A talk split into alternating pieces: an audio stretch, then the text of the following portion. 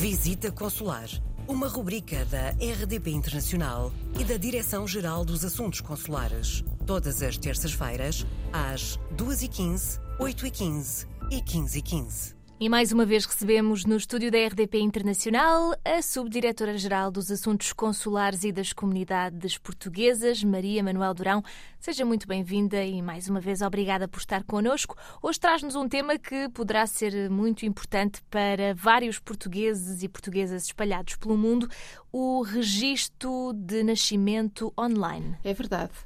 A partir do passado dia 1 de novembro, o registro de nascimento online, que até agora só estava disponível em França e no Reino Unido, foi alargado a todo o território da União Europeia. Ou seja, se é português ou portuguesa, reside em qualquer um dos países da União Europeia, tem um filho com menos de um ano e pretende registá-lo como português, já o pode fazer sem necessitar de, de se deslocar a um posto consular. O registro de nascimento online é gratuito e está disponível através do portal da Justiça. E para os portugueses que queiram então proceder a esse registro, o que é que devem fazer?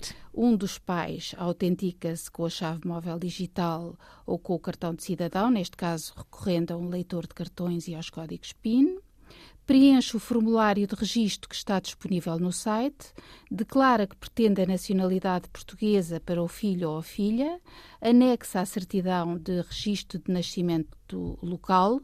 Se esta certidão for emitida numa língua que não inglês, francês ou espanhol, terá que vir acompanhada de tradução certificada para português. Depois, o outro progenitor recebe um e-mail para se autenticar e confirmar hum, a informação submetida. A Conservatória de Registros Centrais procede ao registro de nascimento e, assim que o processo estiver concluído, os pais recebem uma cópia da certidão por e-mail e o original pelo correio. Tendo em conta o número de registros de nascimento de, de menores nos postos consulares nos últimos anos, espera-se que esta medida venha a beneficiar um número muito significativo de, de cidadãos. Para mais informações, podem ser consultados os sites da Justiça e do Instituto de Registros e Notariado. E se tiver alguma dúvida, pode sempre enviar-nos um e-mail para visitaconsular.rtp.pt que trataremos de tentar